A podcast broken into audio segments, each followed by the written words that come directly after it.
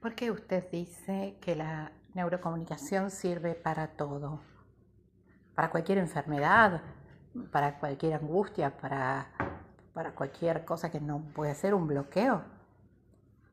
Sí, digo que sirve para todo porque trabajas sobre tu red neuronal y todo lo que tu red neuronal necesita es sacar el bloqueo, lo que tenga delante o la inflamación que se haya producido en el cerebro que estará afectando un órgano, eh, lo que sea. Todo está trabajando desde ese sistema nervioso y en conjunto con tu mente que genera creencias, creencias de lo que no podés soportar, admitir, de lo que no te tragas, de lo que no te dieron, de lo que merecías, de lo que no podés. Y todo eso genera distintas disfunciones, tristezas, angustias, resentimientos.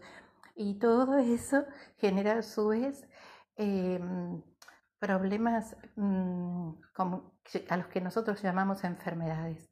Pero creo que en los próximos tiempos todo el mundo va a hablar de la neurocomunicación, así como durante este último siglo se habló de la bioneuroemoción y de, otras disciplinas, estaremos asistiendo a una nueva forma de sanarnos, de mejorarnos, no sanarnos, de mejorarnos unos a otros.